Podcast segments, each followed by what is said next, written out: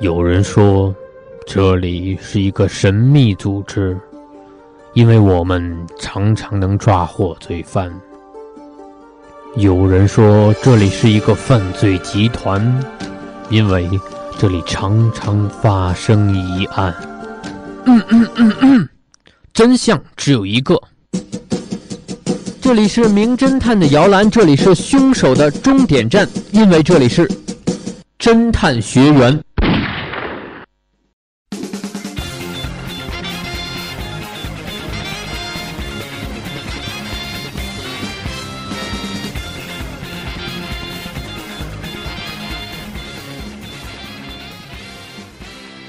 蛛丝马迹，寻觅案件真相；抽丝剥茧，探索案情关键。北京时间的十九点三十六分，这里是每周五和你一起烧脑的侦探学员，我是你们的探长陈作。节目的开始，先来认识一下播音间里和大家一起破案的学员，和大家打声招呼吧。我是嘉炳，我是吴璇。哎，两位的呃招呼也是非常的简洁啊。那么欢迎两位今天来到我们的侦探学员了。今天的两个案子都是属于信息点非常多的类型。面对这样的案子呢，探长要建议大家尽量记录下所有的信息点。至于他们是真实有用的还是烟雾弹啊，就把几个线索结合起来分析一下，就可以辨别真伪了。另外呢，时间轴和人物关系图都是非常有用的工具。好了，现在就请和我们的学员一起拿起纸笔，进入我们今天的第一个案子。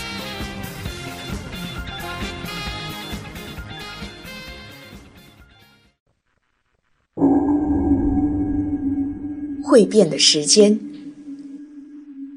沈哲先生是小镇有名的商人，他写信有一个特别的习惯，落款后会标注上完成时间。为了看时间方便，他在书桌上放了一个时钟。一天，沈哲先生被他的管家发现死在了卧室，发现时正好是十五点整，家中被洗劫一空。只有沈哲先生所在的那张书桌没有被翻找过。喜林警探赶到现场，发现沈哲先生趴在桌上，背上插着一把匕首，手下还压着一封刚写完的信，落款后写着十三点五十分，笔迹经鉴定是沈哲先生的亲笔，由此推断凶手的作案时间应该在十三点五十到十五点整之间。喜林警探经过一系列的调查，列出了以下四名嫌犯，他们分别是：老管家易家先生，因为在家中经常被沈哲先生奚落，将要被辞退。沈哲先生十一点半吃完午饭便回卧室休息了，我十三点左右就出门到街尾的茶庄与朋友聊天，直到接近十五点才离开。经查证，证言属实。陈颖小姐，沈哲先生的商业合作伙伴，彼此有严重的金钱纠纷。我十二点左右确实去找过沈哲，但管家说沈哲正在休息，我便离开去了附近的酒吧，酒保可以证明。经调查，证言属实。冠州附近一带有名的小偷，我偷东西并不代表我杀人，我去的时候他已经死了。经调查，沈哲先生房内的财物均为冠州所盗。不久，警员送来了验尸报告。喜林警探看了一眼，再看了看桌上沈哲先生写下的信。我知道凶手是谁了。聪明的学员们，你们知道凶手究竟是谁吗？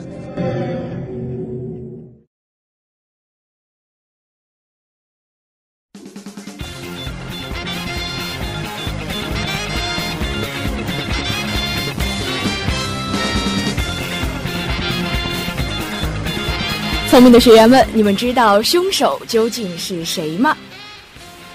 嗯，现在听完了一遍以后，发现时间很多，人物很多，然后关系很复杂，现在还就是没有任何的头绪。两个人都没有头绪吗？嘉宾有没有什么想要说的呢？我看这个题目的时候说是会变的时间，我在想会不会是闹钟的时间被呃篡改过了呢？嗯。嘉宾抓住了一个非常关键的点哈，但是有没有更详细的分析呢？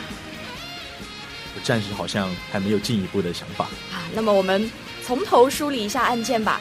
在案件开始之前呢，探长就已经和大家说了，时间轴和人物关系图是非常重要的工具。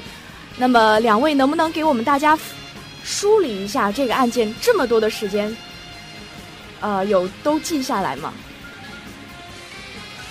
有差不多的一个时间轴，嗯，一共出现了一二三四五六六个时间。我看嘉宾基本上是记下来了，能和我们梳理一下整个案情吗？呃，首先是我从时间的变化来说好了。呃，首先是十一点三十分到十三点的时间里面，老管家在进行一个聊天的活动，呃，嗯进行了一个不在场证明。嗯。呃，然后，呃，沈哲先生是十三点五十分写的信，嗯，然后十二点钟，呃，呃，嘉宾，我们按照一个嗯从前往后的顺序来进行梳理吧。从前往后，最早出现的一个时间是十一点三十分，沈哲先生去休息了，对吗？嗯，是的，啊，然后是二十二点的时候，他的合作伙伴陈颖出现了，但是因为沈哲先生在休息，所以他离开了，去了酒吧。去了酒吧。对。第三个时间呢是十三点整的时候，管家是说自己已经离开了，经查证也是属实的。接下来出现的一个时间是十三点五十分，这个时间是沈哲先生落款的时间，也是非常重要的时间。呃，我们后面根据这个时间来判断沈哲先生的死亡时间，应该是在这个时间点之后，对吧？接下来的一个时间是十五点，靠近十五点的时候，管家离开了茶庄，然后在十五点的时候，管家发现了沈哲的尸体。从案件里面看，我们判断他的死亡时间是在十三点五十分到十三点整之间，十五点整。十五点整之间，对，啊、所以其实三个人都有不在场证据。是的，吴璇可以给我们分析一下他们三个人的不在场证据吗？嗯、老管家是在茶庄有人证明他不在场，嗯，他的不在场的时间是几点到几点？是一点到三点。对，十三点到十五点对对对，这个时间，也就是说，他的呃沈哲先生的死亡时间和管家不在场的时间，就是管家管家不在场的时间是包括了沈哲先生死亡的时间，所以他是呃全程都不在场，所以有不在场的证明是这样。是。接着陈颖小姐呢，陈颖小姐的话，十二点找完以后去了酒吧，然后酒吧的酒保帮她证明她不在场。嗯，没错，也就是说她根本就没有进入那个家里。对，啊、另外一个人呢，另外一个小偷，这个不在场证明我好像没有。没有发现他有不在场证明。哎，那是不是说我们现在小偷灌粥的嫌疑是最大的呢？其实我们还有提到小偷灌粥有一个信息点哈，就是沈哲先生家里是失窃了，他家里所有东西都是小偷灌粥偷的。也就是说，他是在呃沈哲先生死亡的这段时间里面进去过他的家里，但是又说啊、我只偷了东西，没有杀人。我们是不是只要证明这一点，或者说呃证明他说的是不对的，就可以说明他是凶手了呢？有没有别的信息点可以来佐证这件事情？呃，我记得当时卧室当中被洗劫一空，但是书桌并没有被翻找。嗯，这个点说明了什么？嘉宾有没有意见？书桌并没有被翻找，可能是，呃，冠州来的时候，沈哲并不，沈哲已经死亡。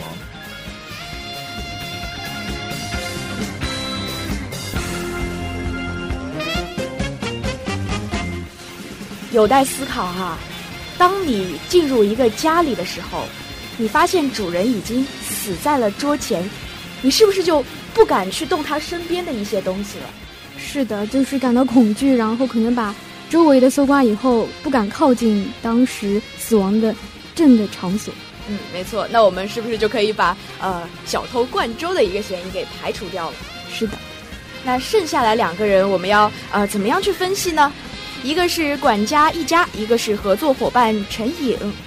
从作案动机来讲，他们两个其实都是有作案动机的。是的，首先是陈莹的是一个合作伙伴，嗯，呃，然后还有那个老管家，在故事中听到的是老管家，呃，经常是被沈哲先生所打骂，对，也就是说，他们和沈哲之间都是有一些矛盾存在。矛盾存在，也就是说都有可能去杀害沈哲先生。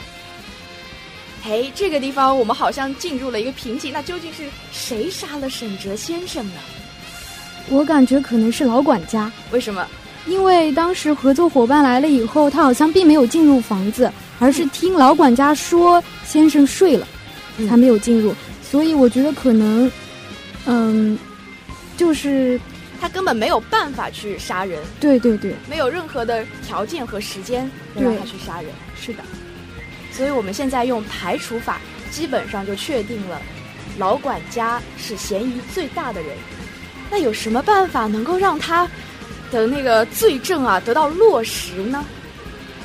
其实大家一直忽略了一个重要的信息点，就是在我们案件的最后，竟然是警探喜林他是怎样确定了凶手是谁？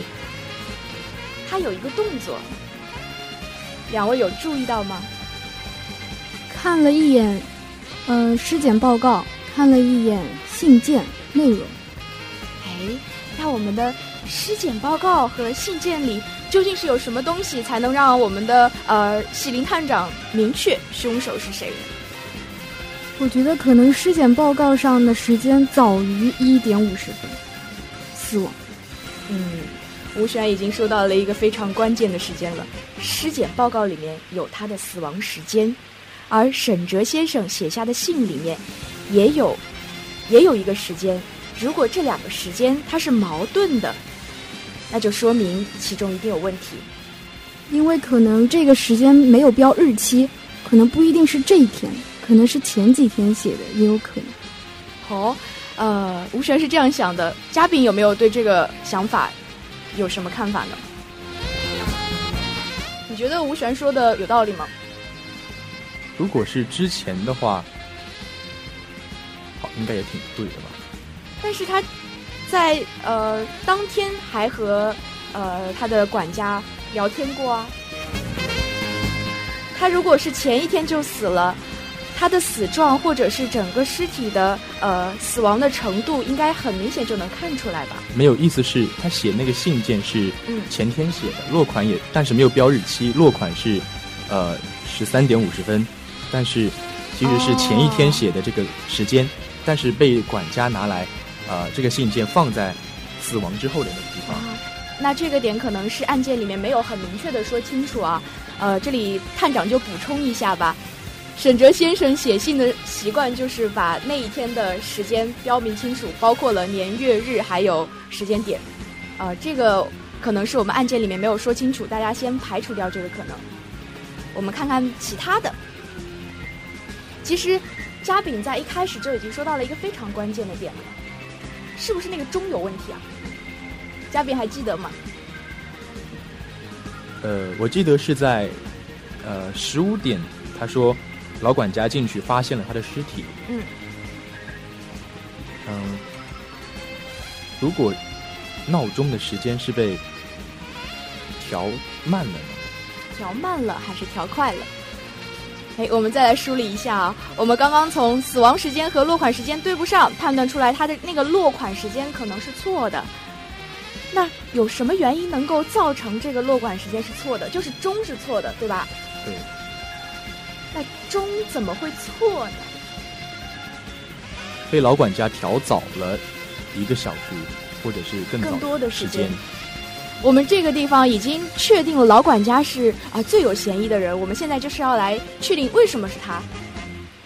那么我们知道，呃，落款时间是错的，钟的时间是错的，只有老管家能够动这个手脚。我看到吴璇在点头了，能够再帮我们把这个真相说得更清楚一点吗？就是老管家在一点五十分之前就已经把呃沈哲给杀死了，嗯但是沈哲死的时候他看到的钟是一点五十分，嗯其实这是被老管家就是调快了的。事实上这个时候还没有到一点五十分就已经死亡了。没错，没错。也就是说，老管家的不在场证明是十二点，呃，十三点到十五点之间他是不在这个家里的，但是事实上很可能沈哲先生在十三点之前就已经死亡了。是的，所以他的不在场证据是不成立的。是的，嘉宾明白过来了吗？我看见你有点懵啊。明白。嗯，那么我们这个案子可能也是在探长的一手的引导下，大家已经把这个案案子的整一个过程梳理清楚了。其实，呃，在案件开始之前，探长就已经说了，今天的两个案子都是信息点非常多的呃两个案子，所以可能大家记笔记的时候啊，或者是梳理信息的时候会遇到一些麻烦。那么第一个案子可能呃。已经算是比较顺利了。那么我们希望第二个案子能够，我们的学员能够说的更多一点。那么接下来，让我们马上进入今天的第二个案子。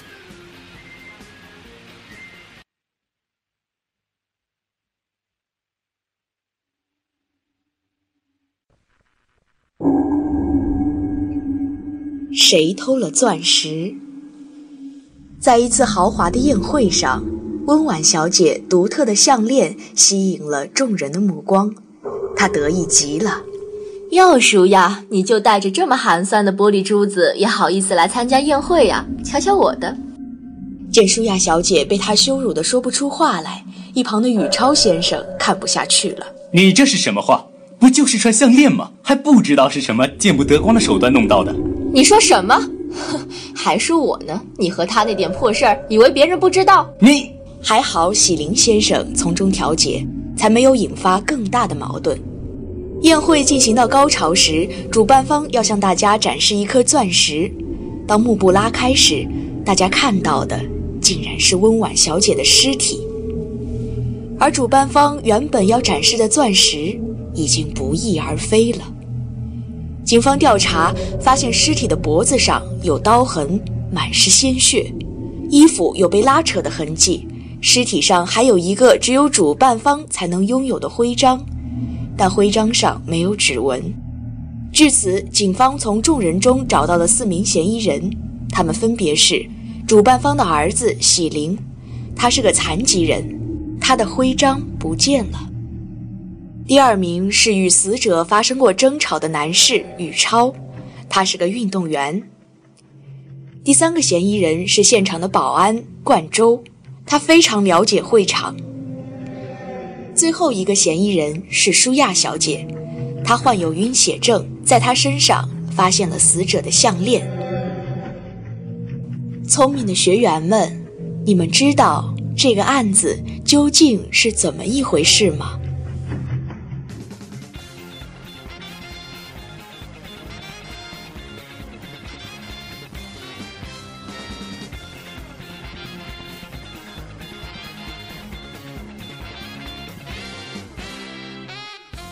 哎，这个案子听起来又是一个非常复杂的案子。其实一个案子里面已经包含了两个小案子了。第一个是呃温婉小姐之死，第二个案子是钻石失窃案。不知道两位学员对这些复杂的人物关系有什么看法吗？呃，可能人物还是很多，然后有四个人，嗯，一个是舒亚，然后一个宇超。一个喜灵，一个冠周。舒亚有晕血晕血症，我觉得可能因为尸体上有很多血，可能就不是舒亚干的。嗯，然后宇超是个运动员，他有过争执，但是并没有发现他真正可能害死温婉的这种细节。嗯，然后主办方的儿子喜灵，他虽然是个残疾人，但是他的徽章不见了。然而在尸体上有一个只有主办方才可能拥有的徽章。嗯，还有。冠州他了解会场布置，可能可以动手，但是并没有发现他的动机。哎，我们的吴璇已经非常详细的把整一个呃四个人的特点都分析了一遍，以及他们有可能的嫌疑。嘉宾有没有可以补充的地方？我觉得其实呃喜林的嫌疑可能不会很大，嗯，因为毕竟是一个残疾人，而且他的章。不一定是在跟他呃拉扯的时候需要非常大的力气，他只是个残疾人，并没有这么大的力气去和温婉进行对抗。嗯，而且还有刀痕，刀痕的话，呃，我可能作为一个呃残疾人，并没有这个能力去做到这件事情。没错，我们两位学员已经是非常不知不觉中已经开始使用排除法来判断这个凶手了。没错啊，我们在案件人物特别多的时候，排除法确实是一个很好的方法。那么从我们吴璇的话里面，已经可以把舒亚的这个嫌疑给排除掉了。呃，那么从我们嘉炳的话里面，已经可以把喜林的嫌疑基本上排除掉了。那么剩下来两个人就是我们的宇超和杀了啊，不对，不是杀了人，是呃，是我们的保安冠州，对吧？那么两个人究竟是谁呢？其实刚刚呃，嘉宾也已经说了，冠州好像没有什么地方是跟温婉小姐有关系的，是吗？对，可能就是没有什么作案的动机，并没有发现。嗯，那么也就是说，我们排除了呃喜林和舒亚以后，只剩下一个宇超了。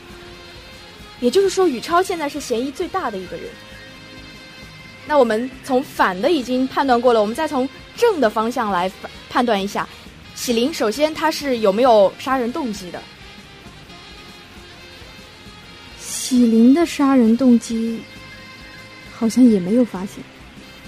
嗯，这个案子有一个很特别的地方，就是在整个案子开始之前，有一段非常长的对话，不知道两位有没有注意到？在这段对话中，我们可以获取到一些什么信息？温婉有一个呃，她她有一个非常漂亮的项链，然后和舒亚进行了一个对话，然后是数落了舒亚戴的那个项链。然后这个时候，宇超起来，呃，进行反驳，然后温婉再一次反驳了宇超。我觉得这可能是宇超跟温婉之间的一个矛盾点，也是可能是宇超的一个作案动机。嗯。那么从这三个人的对话里面，你们能不能整理出三个人之间的一个关系呢？舒亚和温婉之间可能有相互嫉妒，然后宇超和舒亚可能有一些说不清道不明的关系。然后宇超认为，就是怀疑温婉的品性，因为说他这个项链可能是不正常的手段得来的。嗯，也就是说，舒亚和宇超之间其实是有一些关系的。是的。这是不是就能造成宇超的一个杀人动机？可能是宇超为了袒护舒亚，然后进行一个报复活动。啊，所以呃，嘉炳的意思是袒护舒亚，是舒亚是杀杀人犯吗？可是我觉得当时发现舒亚的脖子上后来戴着温婉的项链，在舒亚身上发现的项链。哦，在他身上发现的项链。也就是说，这一点其实是非常奇怪的。如果不是舒亚杀了人，舒亚有晕血症，又不可能杀人。但是如果不是他杀人，那个项链又是从哪里来的呢？是宇超给他的。如果宇超杀了人的话，那这个疑点就可以解释得通了。但是我们还是不知道为什么是宇超。宇超是运动员，身手敏捷。嗯，首先。从刚刚的争执里面可以发现，宇超其实是一个性格非常冲动的人。他能够在大庭广众之下和一个女士这样去争吵，也就是他的脾气其实是并不太好的。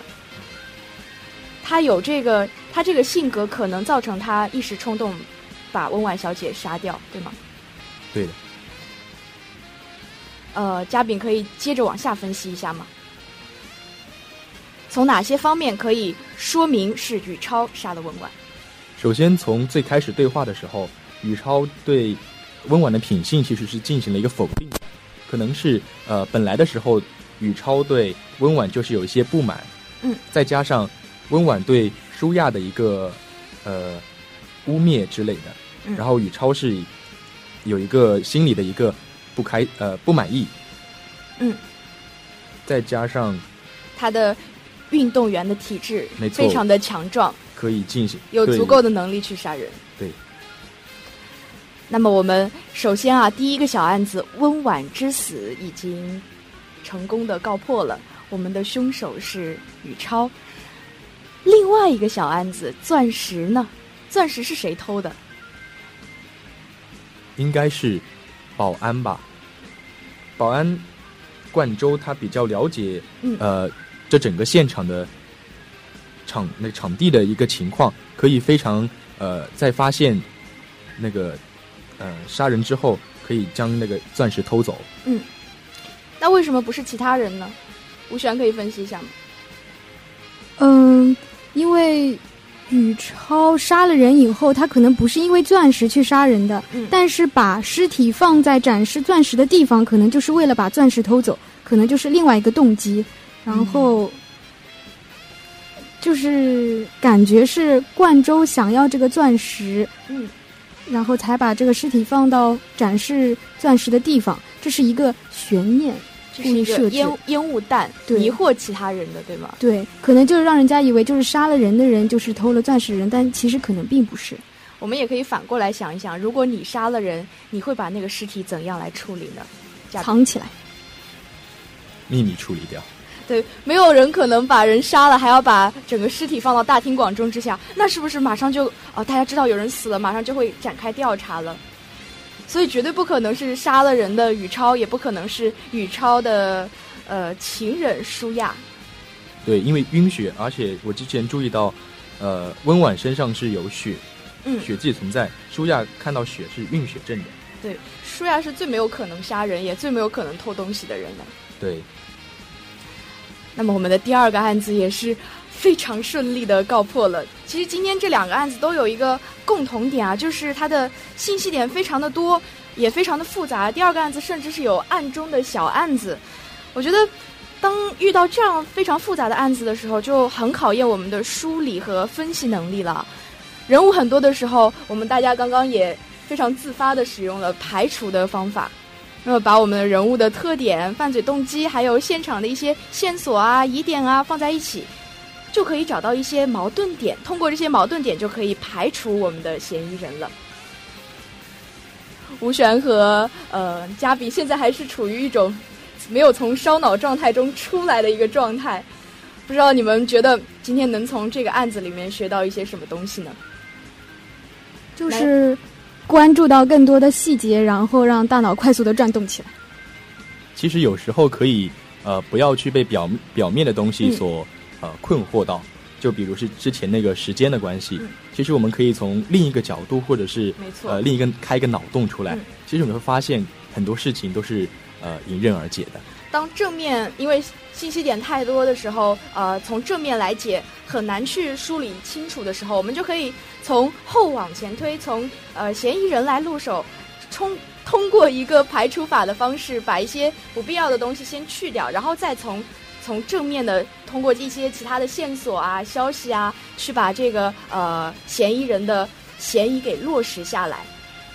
没错，这样就会呃很容易的把一些复杂的不必要的东西排除掉，我们的破案就会简单很多了。那么也很开心啊，今天和两位学员做客我们的呃侦探学员。那么我们今天的侦探学员到这里就要结束了，我们下周同一时间不见不散。我是今天的探长陈作，我是嘉炳，我是吴璇，我们下期再见，拜拜。拜拜。拜拜。